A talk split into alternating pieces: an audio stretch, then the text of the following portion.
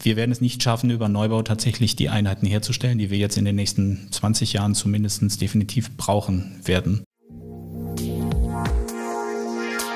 Interact Insights, der Business Podcast zu Immobilien, Architektur und Technologie. Aus der Branche für die Branche. Bei uns hat alles seine Ordnung, daher vorab der Hinweis. Gira, das sind die mit den Schaltern. Wenn es um Smart Home, Smart Building oder einfach um Schalter und Steckdosen geht, kommt ihr an Gira nicht vorbei. Egal ob im großen Bürogebäude, im kleinen Eigenheim oder Tiny House. Gira sorgt für effiziente und stylische Elektroinstallationen made in Germany. Wenn bei euch zu Hause auch die Lichter angehen sollen, schaut doch vorbei unter gira.de. Gira. Smart Home, Smart Building, Smart Life. Herzlich willkommen zu einer neuen Folge von Interact Insights, der Business Podcast für Immobilien, Architektur und Technologie aus der Branche für die Branche. Mein Name ist Christoph Hardebusch, ich bin Geschäftsführer von Rücker Consult und heute Ihr Moderator. Und heute bei mir im Studio des Rotonda Business Club in Köln, da sitzt ein Unternehmer, der ist Unternehmer durch und durch. Er führt eines der Top-Maklerunternehmen in Köln und Region. Er ist Gast auf zahlreichen Podien, gehört zum Advisory Board von Homegate sowie zum Global Advisory Board von Leading RE und er gilt als Innovator des Maklergeschäfts. Herzlich willkommen, Roland Kampmeier. Hallo, Christoph, vielen Dank für die Einladung. Ja, schön, dass du hier bist. Und äh, wie ich äh, erfreut äh, zur Kenntnis nehmen durfte, hörst du regelmäßig Interact. Ja. Unsere Podcasts. Ist bei mir fest abgespeichert. Das ist gut, dann äh, haben wir schon mal ein Bild von unseren äh, guten Hörern. Vom Hörer, genau. Und du kennst unser Speedquest. Das heißt, ich musste nicht groß erklären, was jetzt kommt äh, für die Hörerinnen und Hörer zu Hause oder wo auch immer. Das machen wir zum Aufwärmen. Ich stelle 60 Sekunden lang Fragen, äh, die du, Roland, am besten kurz und knapp beantwortest. Ja, ich gebe mir Mühe. Gut, auf los geht's los. Du hast Urlaub. Wo verbringst du ihn am liebsten? Am liebsten in den Bergen. Äh, machst du überhaupt viel Urlaub? Ähm, ich würde sagen, immer weniger ähm, und immer mehr anders als früher. Kommen wir vielleicht später noch drauf. Kommen wir später drauf, ja. Äh, was ist beim Urlaub, im Urlaub aus familiärer Sicht am wichtigsten? Die Ruhe und eben tatsächlich die Zeit gemeinsam auch zu verbringen. Du verbringst mit deiner Familie einen schönen Tag, nicht im Urlaub, sondern einfach so. Mhm. Äh, was macht ihr? Was machen wir? Ähm, wir gehen raus in die Natur. Also eigentlich ähnlich wie im Urlaub, würde ich mal sagen, weil wir in Brühl wohnen und Brühl hat die Wille. Wer das nicht kennt, das ist ganz viel Wald, äh, ganz viel ja, Grün. Und da kann man sich wunderbar bewegen mit dem Fahrrad zu Fuß. Das bringt mich schon fast auf die nächste Frage, nämlich dein Ausgehtipp in Brühl. Jetzt mal nicht der Wald, sondern in der Stadt. ähm, hat Brühl, würde ich jetzt sagen, jetzt kriege ich wahrscheinlich Ärger, wenn es jemand aus Brühl hört, gar nicht so viele Möglichkeiten. Es gibt einen äh, kleinen Italiener in der Gartenstraße, Ecke Kölnstraße, äh, und das ist äh, der Grissini oder Grissino, ich weiß es gar nicht. Ähm, und der ist gut, kann man gut hingehen. Gut, das merken wir uns, wenn wir mal ja, in Brühl sind. Grissini, es muss nicht immer Phantasialand sein. Nee, ganz und gar nicht. Ja. Also wir gehen da eigentlich auch nicht hin, also ins Phantasialand. Jetzt gehst du nach Hause, es ist Abend, du möchtest entspannen, Wein, Bier, Tee, was auch immer? Ähm, vorzugsweise Bier. Vorzugsweise Bier. Dazu ein gutes Buch, Fernsehen, Film, Spieleabend. Na, im Grunde genommen von allem etwas. Fehlt eigentlich noch eins dazu, Musik. Mhm. Also ich bin ein großer Musikfreund, sammle auch Schallplatten. Wenn man mal dazu Zeit hat, freue ich mich auch sehr drüber. Was hörst du an Musik? Jazz im Schwerpunkt, bin aber gleichzeitig jemand, was glaube ich sehr schwierig ist dann einzuordnen, weil ich mag auch durchaus andere Bereiche der Musik, wenn sie halt eben einen spannenden Bezug haben. Aber Jazz ist tatsächlich auch eine Leidenschaft, ja. Dein Lieblingssport? Äh, Laufen. Dein Lieblingspodcast, mal abgesehen jetzt von Interact? Also ein bisschen zur Unterhaltung, AWFNR, alle Wege führen nach äh, Rom, glaube ja. ich.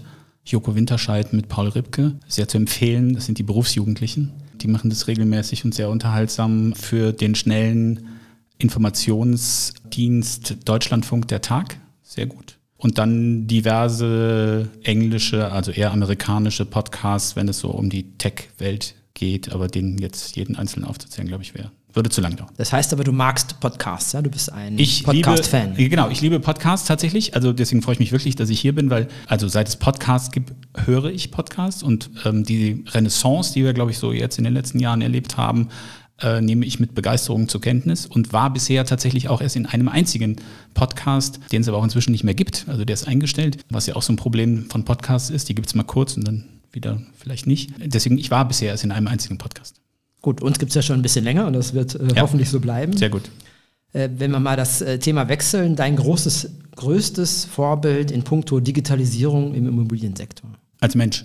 Ja. Als Mensch, eine Person, genau. Ja, habe ich im, ah, mindestens zwei oder drei, also aber auch eher eben, weil ich ja auch mit dem amerikanischen Markt durchaus immer mal wieder zu tun habe.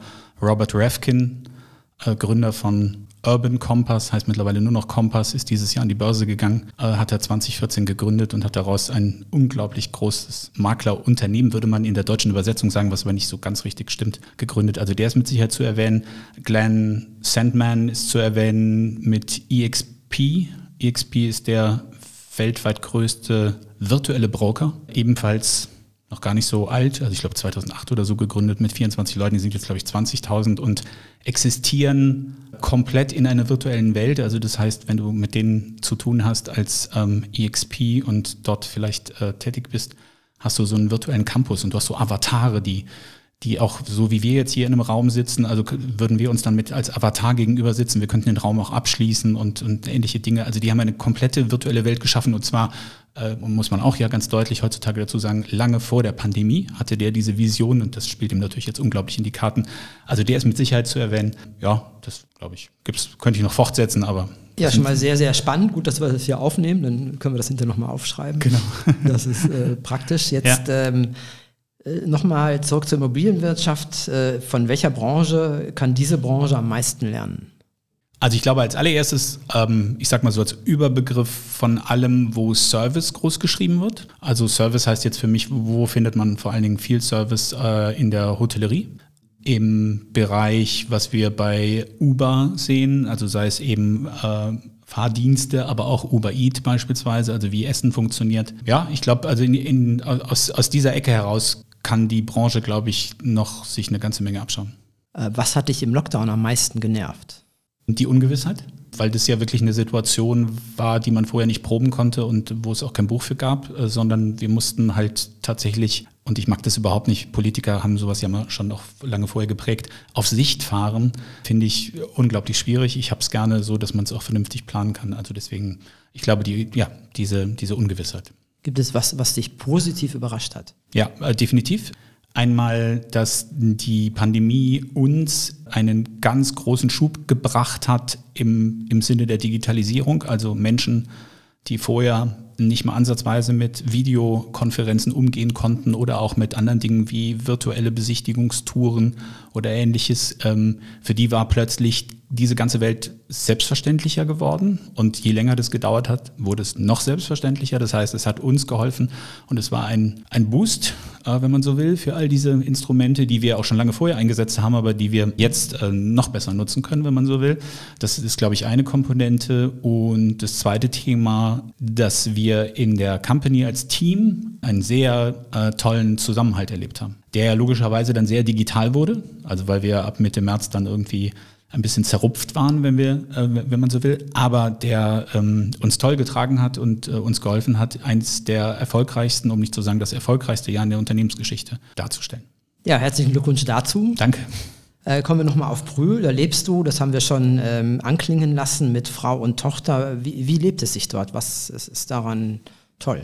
Viele von außen sagen halt äh, Phantasialand. Ähm, den Bezug habe ich tatsächlich nicht, weil das Phantasialand, wer sich ein bisschen auskennt, weiß, dass es eher am Rand ist und wir davon gar nicht so viel mitbekommen. Schloss Stadtbrühl hört man ja mehr. Das Max-Ernst-Museum, was es seit einigen Jahren gibt und wirklich ein, ein Besuch wert ist, äh, sei mal zu erwähnen. Ähm, Brühl ist eine, äh, vor den Toren Kölns eine sehr eigenständige äh, Stadt ähm, in mit, mit einer hohen Wohnqualität, also mit, mit sehr schönen Wohnvierteln, viel Grün, wo es, glaube ich, auch Spaß macht, als Kind äh, aufzuwachsen äh, und da zur Schule zu gehen. Also es ist ein bisschen überschaubarer, als man, wenn man sich jetzt vielleicht in, in Köln bewegen würde. Ja, deine Tochter ist jetzt 15. Ja. Ist, ist ihr Brühl immer noch groß genug?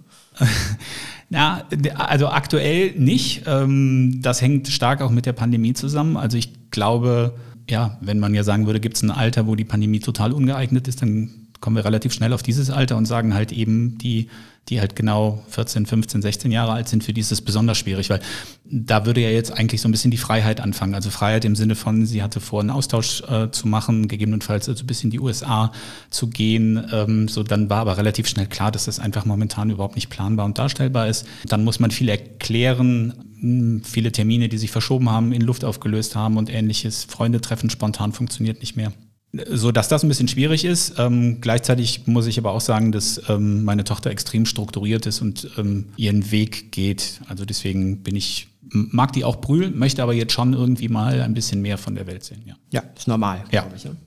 Äh, du arbeitest in Köln, da ist euer Büro am ja. Weidmarkt. Äh, das heißt, du gehörst auch zu den Einpendlern der ja. Domstadt. Äh, nervt die Fahrerei oder ist das schön, weil du da so viele Podcasts hören kannst? Genau, ich kann ein bisschen Podcast hören. Ähm, ich sag mal so, also mit dem Auto brauche ich im Optimalfall 25 Minuten, schlechtestenfalls irgendwie 45, manchmal vielleicht auch eine Stunde, wenn irgendwie das Chaos los ist. Im Moment ist um Köln ganz viel Chaos aufgrund Unwetter und all die Katastrophen, die dann ja in die Region gekommen sind und die Autobahnen, die gesperrt sind. Deswegen, ja, nervt die Fahrerei schon, aber ich versuche halt eben meine Fahrzeiten, wie glaube ich viele von uns, sehr sinnvoll zu nutzen. Ähm, das können auch nicht nur Podcasts sein. Bin großer Fan vom Deutschlandfunk ähm, und ähm, kann dann auch ja je nachdem gutes Radio hören, ist auch schön, äh, beziehungsweise Klassiker, viel telefonieren und man hat ja tatsächlich dann ein bisschen Raum dafür. Ja, trotzdem geht es halt aufs Konto, mehr Zeit für die Arbeit und so weiter. Wir das ist ein, ja. ja, also äh, ich sag mal so, das hat man dann ja natürlich auch in der Pandemie gemerkt. Mhm. Also ähm, wir alle haben ja plötzlich mehr Zeit zum Arbeiten gehabt, weil wir gar nicht mehr so durch die Gegend gependelt sind und auch so vielleicht unnötige Termine gar nicht gemacht haben. Und dann eher war das der Videocall. Und Videocall heißt ja auch, du drückst auf äh, Off und kannst, kannst direkt in den nächsten Raum springen. Also eigentlich haben wir, oder ich kann jetzt nur für mich persönlich sprechen, also ich glaube auch, dass ich vermutlich letztes Jahr 30, 40 Prozent mehr gearbeitet habe in der gleichen Zeit, weil das plötzlich anders funktioniert hat, ja. Ja. Das ist so. Werden wir davon was retten können?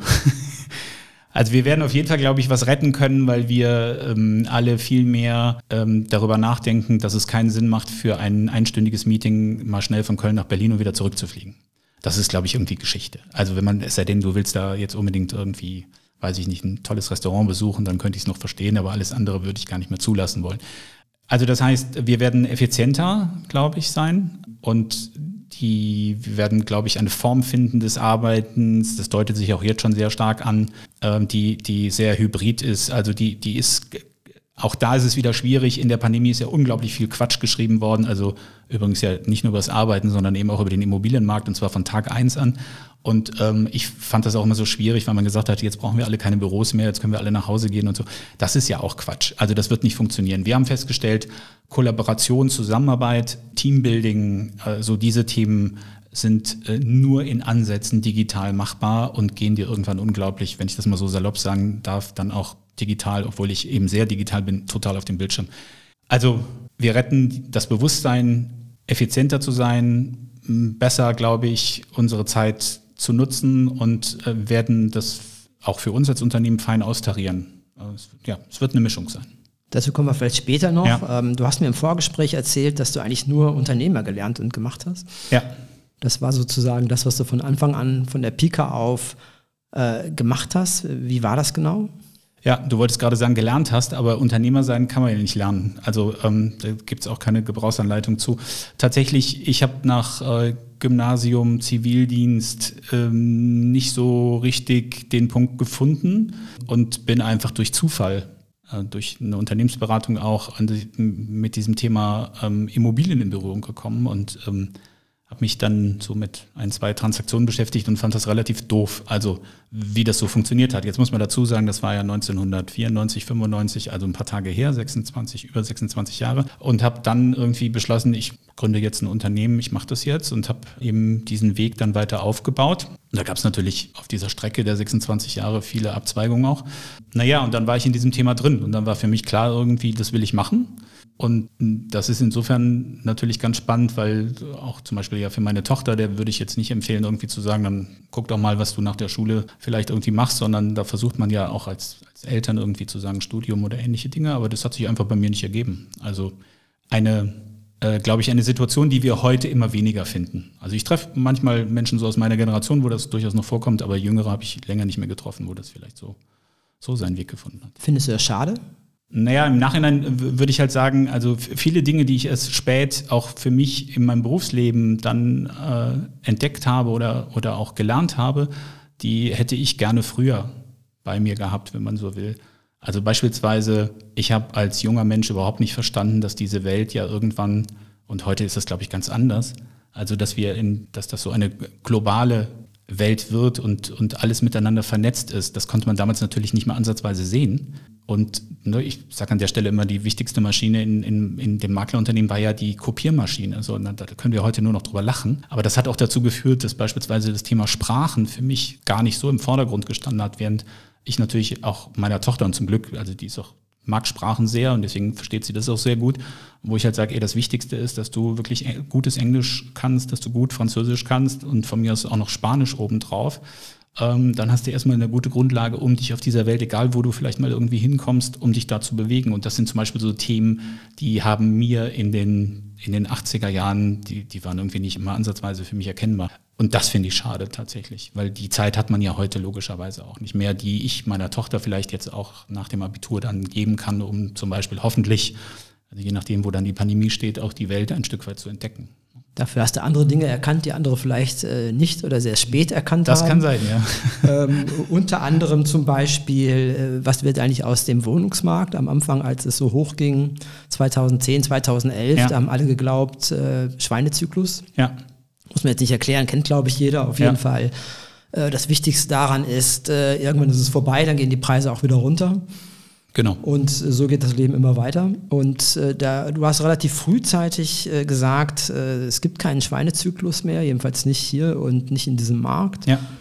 sondern es gibt einen Megatrend und der heißt Immobilien. Und nach mehr als zehn Jahren Wertsteigerung kann man ja einfach mal sagen, diese Prognose ist auch eingetroffen. Ja. Ähm, was hat dich da so sicher gemacht?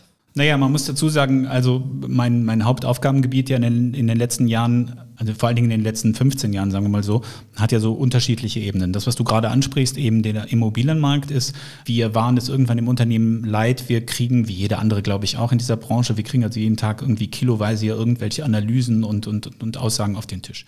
Und dann versucht man daraus ja irgendwie mit seinem lokalen Immobilienmarkt eine Verbindung herzustellen und dann zu sagen, okay, so wie wird denn das jetzt eigentlich? Und das war mir irgendwann zu unbestimmt. Das hat dazu geführt, dass wir sehr stark seitdem uns äh, mit eigenen Marktberichten ja beschäftigen. Der eine oder andere wird die kennen, die wir mit dem Peter Hettenbach, also vom Institut Innovatives Bauen in, in Schwetzingen seit vielen Jahren machen. Und da geht es darum, also die liefern uns die Daten ja ein und dann sind wir ähm, halt auf dem Weg und versuchen halt eine, eine gute Interpretation zu finden, die gespeist wird einmal aus den eigenen Erfahrungen, also aus den eigenen Transaktionserfahrungen, die wir im Unternehmen machen, aber auch natürlich aus dem, was ich den ganzen Tag erlebe, eben wenn man sich in dieser Branche bewegt. Und das hat schnell dazu geführt, dass wir irgendwie, als wir uns diese Entwicklung angeschaut haben, nicht nur in Köln, also in Bonn genauso oder auch Düsseldorf, weil wir Metropolregion Rheinland sind, dass wir irgendwie gesagt haben, ja, also da jetzt irgendwie also Bevölkerungsentwicklung hat einen eindeutigen Trend, auch wenn jetzt im letzten Jahr vielleicht ähm, ein bisschen das Ganze rückläufiger war, aber insgesamt wir wachsen bis 2040 in der Region die Wirtschaftskraft hier in der Region etc. etc. Und das führt halt eben einfach dazu, dass die Preise gar nicht anders können, als weiter zu steigen. Das Einzige, worüber wir uns streiten können, ist hier oder auf der Exporeal oder wo auch immer, also werden es dieses Jahr 5%, 3% oder von mir aus 10% sein. Und dadurch, dass gleichzeitig auch die Politik, muss man ja sagen, über die Jahre total versagt hat im Sinne von, also wie überhaupt Wohnungsbau angeschoben werden kann, und wir auch ja gleichzeitig keine Lösung gefunden haben für den Bestand in, in Deutschland und natürlich insbesondere auch hier in der Region, war das für mich eigentlich ein relativ klares Rechenspiel, um dann zu sagen, wo soll das sonst anders hingehen? So. Ich habe kurz bei der Pandemie letztes Jahr gedacht, mal gucken, ne? weil da haben ja viele sofort gesagt, ah, da ist es. Ja, also das war ja so dieser Elefant, der keiner wusste, was, was kommen würde dass das genau passieren würde, so nach dem Motto, das würde jetzt dafür sorgen, aber ganz im Gegenteil, das hat, wie wir ja alle wissen, wir kennen ja quasi das Ende oder nicht das Ende, sondern das Zwischenergebnis, das hat ja für noch höhere Preise gesorgt. Also das ist so diese Ebene der, der, der Marktbeobachtung des Researches, ähm, was uns natürlich sehr hilft, weil wir sind ja ein reiner Vermittler, also manchmal sage ich so ein bisschen salopp, ein reiner Dealer. Also wir machen ja keine eigene Projektentwicklung zum Beispiel, sondern wir arbeiten eben mit vielen und großen Projektentwicklern und eben auch natürlich vermitteln ganz normale Bestandsimmobilien und dafür brauchst du halt eine eigene gute Grundlage. Ich nenne das Graswurzelwissen. Ja, das äh, hilft natürlich auch anderen, weil ihr die Reports ja auch äh, veröffentlicht und ja. allen zur Verfügung stellt. Ist das die Wahrnehmung dieser Botschaft, ist die ausreichend oder andersrum gefragt, du hast eben gesagt, die Politik hat total versagt. Äh, Wohnen wird immer teurer, was ja auch ein soziales äh, Thema ist auf Dauer, ja. äh, das man nicht ignorieren kann. Und das hast du auch gesagt, die Städte schaffen es aber einfach nicht ausreichend, neuen Wohnraum zu ermöglichen. Und wenn wir von Köln reden, wir sind gerade in Köln, gerade Köln hat ja wohl die rote Laterne unter den Top 7, was äh, das betrifft. Worauf führst du das zurück? Was läuft da schief?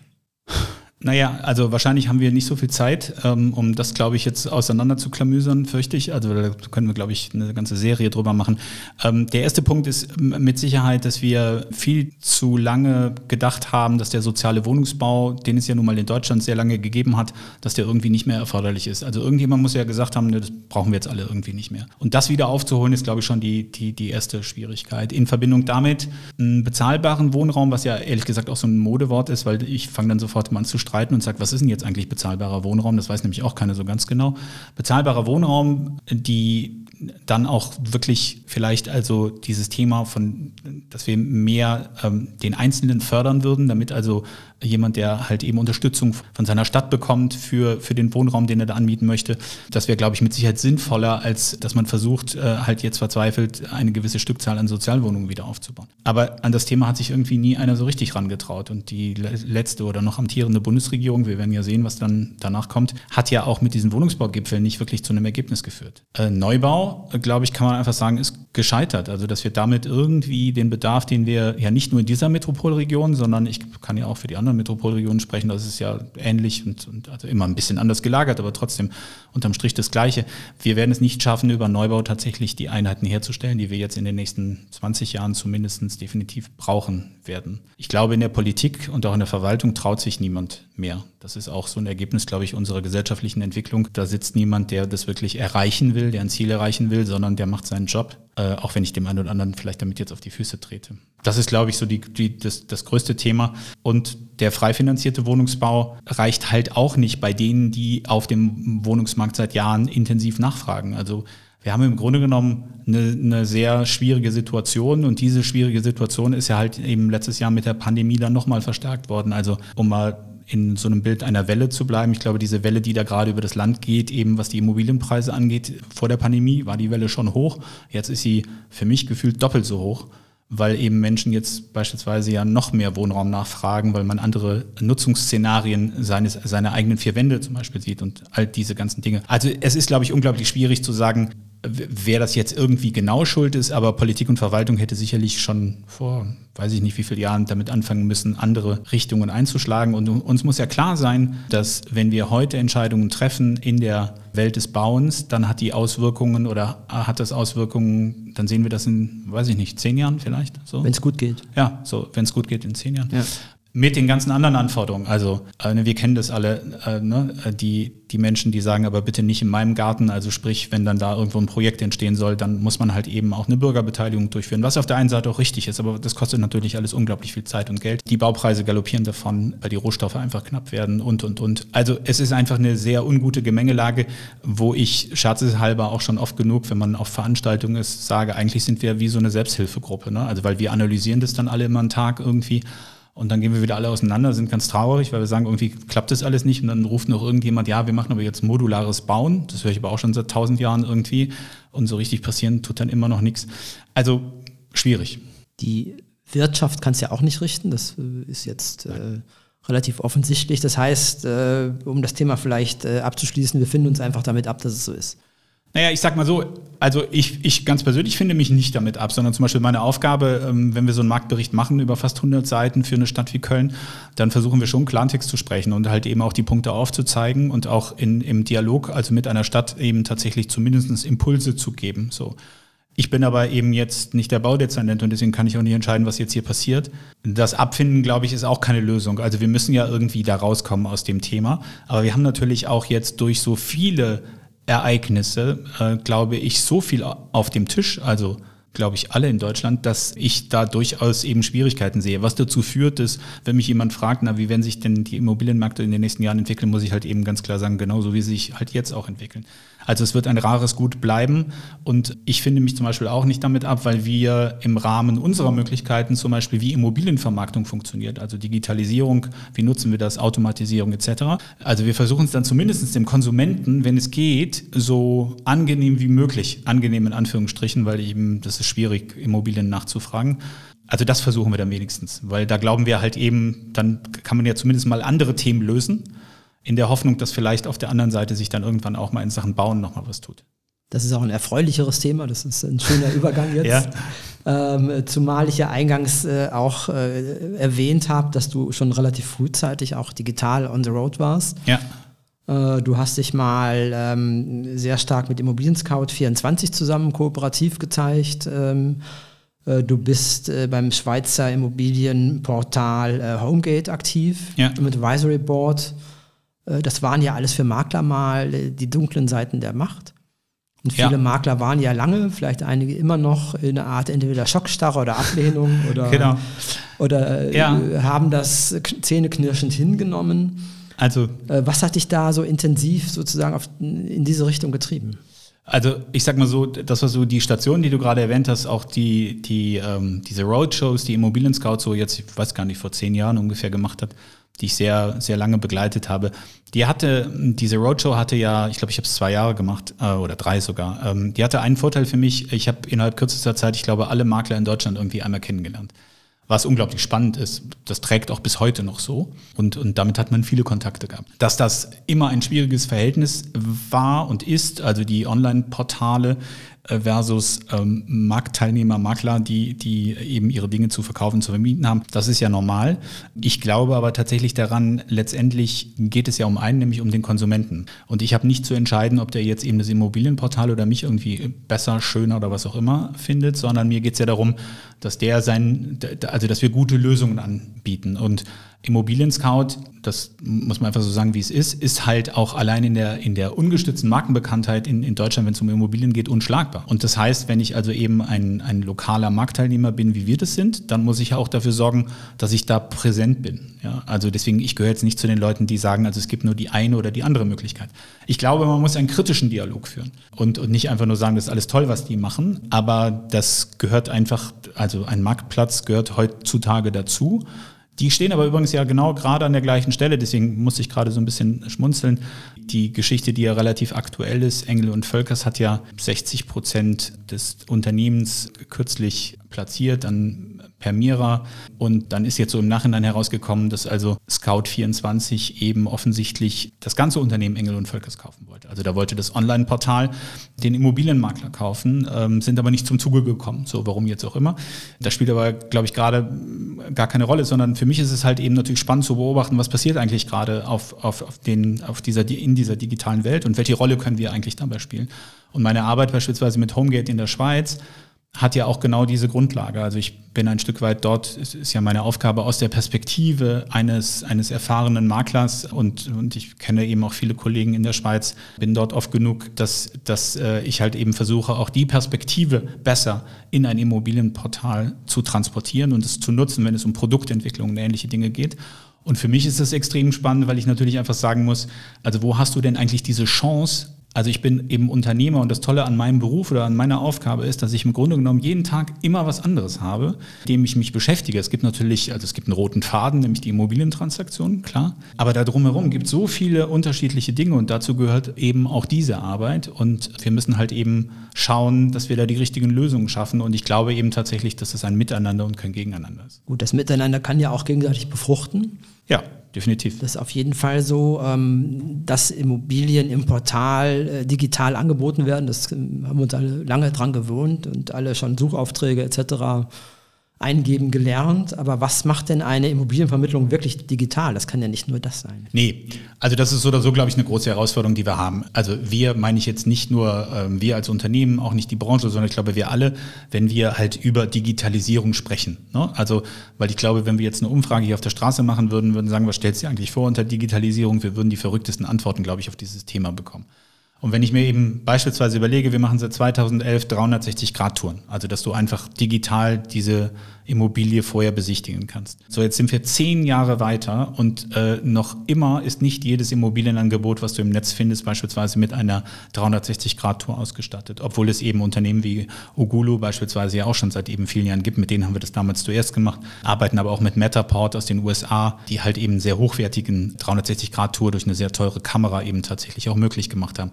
Also das ist ja ein so ein Beispiel. So ist das jetzt schon also das, das Digitale? Ich glaube tatsächlich, Du musst dir die Strecke, also eben die Immobiliensuche und eben die Transaktion, die dann ja folgt normalerweise, sei es in der Miete oder im Kauf, die musst du dir halt anschauen und da musst du dir überlegen, so welche von diesen Stationen kannst du äh, möglichst weitestgehend digitalisieren. Und da gehört es einfach dazu, dass die Immobiliensuche tatsächlich jetzt schon relativ lange, also schon über 20 Jahre im Grunde genommen, also die ist da irgendwie online. So. Auch die Pandemie hat jetzt nochmal dafür gesorgt, dass tatsächlich die Menschen verstanden haben, okay, ich muss nicht jeden Besichtigungstermin wahrnehmen, das macht alles überhaupt keinen Sinn, ich stehe auch nur im Stau, sondern ich gehe jetzt halt mal erst in diese virtuelle Tour. Für uns ist das zum Beispiel im Rahmen der Qualifizierung eines Kunden ist das zwingend erforderlich. Wenn du bei uns eine Immobilie suchst, die wir zum Kauf beispielsweise anbieten, dann gehen wir mit dir erst digital dadurch. Und dann können wir darüber nachdenken, ob jetzt ein Termin vor Ort zum Beispiel Sinn macht. Und die Bereitschaft ist jetzt, wie gesagt, auch viel größer natürlich bei den Menschen. Das, das hilft uns dabei. Ähm, also das, das ist so ein Punkt. Terminvereinbarung. Also es gibt ja, glaube ich, nichts Schlimmeres, als ähm, drei oder vier Parteien in einen Termin zu bringen. Da kann man zwar dudeln, aber das ist auch nicht so das hundertprozentige, glaube ich, was wir alle wollen, sondern wir brauchen halt gute und in, intuitive Lösungen. Und eine meiner Aufgaben äh, als Unternehmer, aber eben auch in, im, im Rahmen meiner Arbeit eben von mir ist für Homegate oder auch für, du hast unseren internationalen Verband angesprochen, Leading RE, unser Netzwerk ist ja tatsächlich eben zu gucken, wo, wo ist denn jetzt die nächste Möglichkeit, wo wir Dinge halt digitaler gestalten können. Und zwar nicht, um sie digital zu machen, weil wenn das keine gute Lösung ist, dann dürfen wir das nicht machen. Und ich glaube, Digitalisierung hat auch deswegen immer noch, also wir haben immer noch viel zu tun, weil viele einfach so sagen, intuitiv gefällt mir das, dass wir das jetzt so machen oder gefällt mir das nicht. Und ich sage immer an der Stelle, das ist nicht für mich, sondern ich muss dir als, als Kunde, als Konsument, egal ob das jetzt B2B oder B2C ist, ich möchte dir gerne fünf, sechs Instrumente dahinlegen und du entscheidest, wie du gerne mit mir beispielsweise kommunizieren möchtest. Das ist so meine Einstellung zu dem Thema. Und wenn das gewährleistet ist zum Beispiel, dann sind wir schon mal, bist du schon mal einen großen Schritt weitergekommen. Das ist ja sehr kundenorientiert. Das äh, mhm. spielt ja auch ein bisschen vielleicht auf den Vorwurf an, den man der Immobilienbranche generell macht, dass der Kunde nicht immer überall genau. wirklich im Fokus steht, sondern andere Dinge im Fokus stehen. Ähm, was äh, sagt uns das? Wie wird denn die Immobilienvermittlung in Zukunft aussehen? Wie wird sie sich verändern? Na, ich glaube, also einmal, dass die, ähm, die, die Suchstrecke wird tatsächlich insgesamt noch viel digitaler werden, als sie jetzt schon ist. So. Da können wir uns überlegen, als Marktteilnehmer, ob wir das eben noch zusätzlich unterstützen. Also wir tun das ja beispielsweise, unsere Besichtigungsroboter, wird der eine oder andere auch schon von gehört haben. Wir haben letztes Jahr den ersten nach Deutschland geholt. Inzwischen gibt es jetzt auch bei ein paar anderen Kollegen die Geräte im Einsatz, äh, ne, wo wir halt sagen, okay, es gibt auch noch andere Möglichkeiten. Also weil jetzt kannst du mit diesem äh, Roboter äh, eben halt live durch so eine Immobilie halt durchfahren. Der kann doch keine Treppen steigen. Also ne, das sind so Themen einfach, wo man sich angucken muss, so wie wird es zukünftig sein. Ich glaube zum Beispiel, dass es braucht noch ein paar Jahre, aber die Drohne, die dann halt eben durch dein Haus durchfliegt, äh, mit dieser digitalen Besichtigung, das wird zum Beispiel einfach ein Thema sein, wo ja auch die Logistik Ne? Amazon arbeitet sehr stark an diesen ganzen Themen, wie das halt zukünftig funktionieren kann. Und da kann man sich, glaube ich, was von, von abgucken, um dann zu überlegen, wie, wie, wie kann das eigentlich tatsächlich funktionieren. Die Transaktion an sich ist, glaube ich, in Deutschland eine sehr große Herausforderung. Also da haben wir schon, ich weiß nicht, wie viele äh, Stunden mit verbracht, um darüber zu diskutieren, wie, wie können wir die digitaler machen. Wir durften letztes Jahr während der Pandemie, ich glaube, für vier oder sechs Wochen hatte die Bundesnotarkammer äh, genehmigt, dass also die Beurkundung nach Hause gestreamt wurde zum Erwerber. Also der musste vorher einen Mitarbeiter beim Notar halt bevollmächtigen und ähm, das heißt, äh, wir hatten tatsächlich in den ersten Wochen der Pandemie äh, die ersten Kunden, die wir auf kompletter digitaler Strecke in die Neubautransaktion oder durch die Neubautransaktion gebracht haben. Und das hat gezeigt, dass das halt funktioniert. Und in den USA ist es zum Beispiel teilweise je nach Pandemie und, und Staat auch immer noch möglich, also online eben Beurkundungen äh, durchzuführen. Aber natürlich, die, die sperren sich alle so ein Stück weit dagegen. Deswegen muss man mal gucken, wie weit wir da gehen können. Aber die Transaktion, glaube ich, also in der Miete vor allen Dingen, wird stark äh, zukünftig automatisiert stattfinden.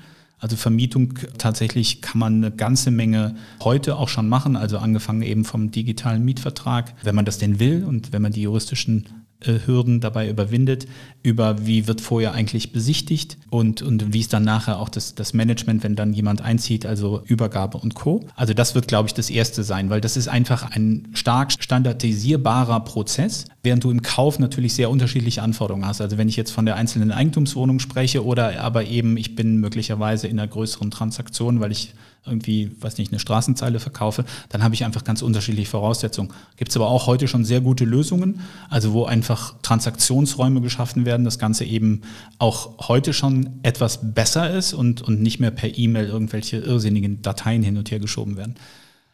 Also ich sehe da schon noch viel Potenzial und in, in, in ganz vielen Bereichen ist auch tatsächlich gibt es noch nicht die Lösung. Fakt ist aber, und das ist jetzt mal Jetzt haben wir gerade so ein bisschen mehr so über die Instrumente gesprochen. Digitalisierung bedeutet ja auch, und deswegen sind wir, versuchen wir im Unternehmen sehr kundenzentriert äh, zu denken. Also was will jetzt der Kunde überhaupt? Und ähm, in, in meinem Kopf ist es halt auch so, dass ich sage, die Zukunft der Transaktion besteht ja darin, dass es tatsächlich irgendwann auch nur noch diesen One-Stop-Shop gibt. Also genauso wie du und ich zu Amazon gehen und da eigentlich alles einkaufen können. Ganz im Gegenteil, wir sind ja, glaube ich, erstaunt, wenn es da mal irgendetwas nicht gibt. Es ist halt so, dass der Konsument zukünftig nicht mehr durch 15 verschiedene Türen gehen möchte, äh, wenn er eine Immobilie kauft oder mietet, sondern der will durch eine Tür durchgehen und dann fährt er mit dem Fahrstuhl in die unterschiedlichen Stationen und dann gibt es da jemanden, der halt irgendwie die Immobilie vermittelt, dann gibt es den Küchenmenschen, dann gibt es den Versicherungsmenschen und all die, die mit einer Immobilientransaktion zu tun haben. Und dieser One-Stop-Shop ist, glaube ich, das, wo wir die Plattformen auch gerade sehen, wo sie versuchen, darauf hinzuarbeiten. So, und die Frage, die wir uns jetzt stellen müssen, so, welchen Anteil können wir eigentlich als Vermittler zukünftig äh, in so einem One-Stop-Shop tatsächlich spielen? Oder spielen wir da gar keine mehr? Ja, was wäre das euch, genau? Ja. So, und ähm, das finde ich extrem spannend. Und zwar übrigens ohne, dass ich Angst davor habe. Das hat was mit meiner Einstellung zu tun. Meine Einstellung ist nämlich die, dass ich einfach glaube, dass ähm, jeder von uns in der Lage ist, auch selber Entwicklungen anzustoßen. Wir haben das als Unternehmen, ich persönlich habe das als Mensch schon, schon x-mal versucht und, und auch geschafft. Also das heißt, wir können ja eigene Trends setzen. Und ich, ich kann nur jedem raten, der sich damit auseinandersetzt, egal in welcher Branche er ist und egal wie schwierig das da vielleicht gerade sich entwickelt auch, darüber nachzudenken, eben zu sagen, so welche Impulse kann ich eigentlich setzen und nicht darauf zu warten, dass mir irgendeiner sagt, so ist das Ergebnis. Weil der Elefant, der so im Raum ist, ich habe eben von Immobilien Scout gesprochen, beziehungsweise Scout 24 und dieser vermeintlichen Transaktion mit, mit ähm, Engel und Völkers, der Elefant, der ja im Raum ist, ist beispielsweise, was ist, wenn Amazon halt jetzt sagt, Deutschland ist schön, wir machen jetzt mal Immobilien. So, und dann bist du halt eh in deinem Amazon-Konto und wo du Prime machst und, und ähnliche Dinge und dann so. Also welche Rolle kann dann der Vermittler vielleicht auf diesem Marketplace tatsächlich zu welchen diktierten Bedingungen tatsächlich noch spielen? Und das ist mit einer der Gründe, glaube ich, warum dieser Markt auch momentan so unglaublich in Bewegung ist, ohne dass sich aber wirklich ein klares Bild abzeichnet, weil halt alle versuchen, also es gibt ja nicht nur die, die Online-Plattformen, die halt versuchen, an diese Transaktionen heranzukommen. Wir haben ja auf der anderen Seite die Bankenwelt, die auch gerade völlig auf den Kopf gestellt wird. Und die Bankenwelt beispielsweise versucht mit allen möglichen äh, Wegen auch näher an diese Transaktion zu kommen. Ich finde die ING mit Scopperty als, als Portal oder als Plattform, ne, wo man so jeden Immobilienpreis irgendwie sehen kann in, in, Zusammenarbeit mit Sprengnetter und dann gleichzeitig darüber die Immobilienfinanzierung zu verkaufen und dann aber auch an die Transaktion ranzukommen, weil sie da eben die Immobilienangebote mit einbinden wollen. Das ist ja ein Weg, der kommt halt aus dieser Bankenwelt. Und so werden wir halt erleben, dass die großen Publisher auf der einen Seite eben versuchen werden, äh, stark in diese Immobilienwelt weiter vorzudringen. Die, die Online-Portale so oder so, weil sie ihr, das das alte Geschäftsmodell wird so in der Form, glaube ich, ja, kann man ein bisschen Geld mit verdienen, aber Wachstum ist damit nicht möglich. Und die Bankenwelt braucht dringend neue Antworten, weil die genau wissen, also manche leider wissen es ja auch noch nicht in der Bankenwelt, ähm, aber viele wissen, dass das so nicht mehr weitergehen wird. So, das ist, glaube ich, so ein bisschen diese Gemengelage, die es auch, wie gesagt, sehr schwierig macht, überhaupt also dann so diesen Horizont zu sehen und sagen, genau so wird es ja. Ja, vielen Dank, lieber Roland. Zum Schluss fragen wir unsere Gäste immer noch nach einem guten Rat für die Hörerinnen und Hörer. Jetzt hast du eben eigentlich schon das, was ich äh, dir vorschlagen wollte, ja. ähm, als Frage äh, äh, ein bisschen erwähnt, aber ich fasse es nochmal kurz zusammen. Was müssen Makler, Unternehmer jetzt tun, um in Zukunft mithalten zu können? Also erstmal, glaube ich, das Mindset ist das Wichtigste überhaupt. Also die, die Technologie oder die technischen Möglichkeiten sind überhaupt keine, große Herausforderung mehr, weil es gibt es alles. Es gibt irgendwie Unternehmen, die das irgendwie anbieten. Also nicht so sehr um, um die Technik kümmern, sondern erstmal um die Einstellung kümmern. Das heißt, ich muss erstmal die eigene Grundlage überhaupt schaffen, um zu sagen, so, wo will ich vielleicht mit dem, was ich tue, also was ist mein Nutzenversprechen für meine Kunden, wenn ich das weiß, dann kann ich mir überlegen, wo will ich jetzt hin und wen brauche ich dafür weil das ist auch ein Thema in meinem lebenslangen Lernen, dass ich dann immer versuche, mir die besten Leute zu suchen, die das dann halt eben können. So, und das hilft mir zum Beispiel auch international aufgestellt zu sein, weil dann habe ich halt eben auch mit amerikanischen Kollegen zu tun, die haben einen ganz anderen Blick zum Beispiel. Also Mindset, Open Mind, offen zu sein und nicht irgendwie sich den ganzen Tag damit zu beschäftigen, was nicht funktioniert. Ich glaube, das äh, fände ich äh, das Beste. Äh, fällt mir gerade noch ein, ich weiß nicht, ob wir den Satz noch Zeit haben. Äh, ich war gestern digital auf der Real Prop Tech, die ähm, Konferenz, die ja also auch heute noch stattfindet. Gestern war sie in Offenbach und ich glaube heute in Frankfurt und habe mich halt digital dazu geschaltet. Und im Grunde genommen, also erstmal Kudos, tolle Veranstaltung, kann, kann ich nur empfehlen. Aber für, für mich im Nachhinein, gestern Abend habe ich darüber nachgedacht, wie war das eigentlich? Was war das so das, dieser Sound, also an Aussagen? Und ich glaube, dass wir Deutschen nach wie vor uns sehr stark damit beschäftigen, darüber nachzudenken, was wir nicht sind. Ne, weil es gab da sehr stark die Diskussion, also welches PropTech ist denn dann irgendwann ein Unicorn und, und, und was weiß ich nicht was oder so. Und, ähm, und, und, und ein Startup, wie wenig Startup bringen denn dann was und, und warum ist die Branche denn nicht noch digitaler oder, oder etc. Und das ist genau, also das trifft es eigentlich. Ich, ich würde sagen, versucht es abzuschneiden, darüber zu diskutieren, warum wir es nicht sind, sondern einfach wirklich nach, nach vorne zu gehen. Und ähm, da hilft es eben sehr, auch übrigens, und das wäre vielleicht noch eine Ergänzung für jeden Menschen aus anderen Branchen tatsächlich auch mit einzubeziehen. Die haben nämlich einen sehr frischen Blick. Weil wenn du eben viele Jahre vielleicht in der Branche bist, in der Schublade drin bist, hast du es unglaublich schwer, da rauszukommen und ähm, äh, auch zuzulassen, vielleicht, dass es auch andere Lösungen oder andere Perspektiven gibt. Das erinnert mich dann das Wort eines Fußballtrainers, das habe ich neulich gehört, der hat gesagt, ein ja. Fußballspiel gewinnt man nicht mit den Füßen, sondern mit dem Kopf. Ja. Und äh, genauso ist es vermutlich. Definitiv. Lieber Roland, vielen Dank für diesen Input. Wir könnten wahrscheinlich noch stundenlang weiterreden. Sehr gerne. Ähm, können wir jetzt aber auch wieder nicht, weil ja. wir jetzt langsam zum Ende kommen. Dir herzlichen Dank. Vielen Dank auch Ihnen, liebe Zuhörerinnen und Zuhörer. Und am nächsten Freitag wird es wieder spannend mit einer neuen Folge unseres Podcasts. Darauf können Sie sich jetzt schon freuen. Und falls Sie uns online besuchen möchten, können Sie das auch gern tun unter interact.network. Alles Gute und bis zum nächsten Mal. Interact Insights, der Business Podcast zu Immobilien, Architektur und Technologie. Aus der Branche für die Branche.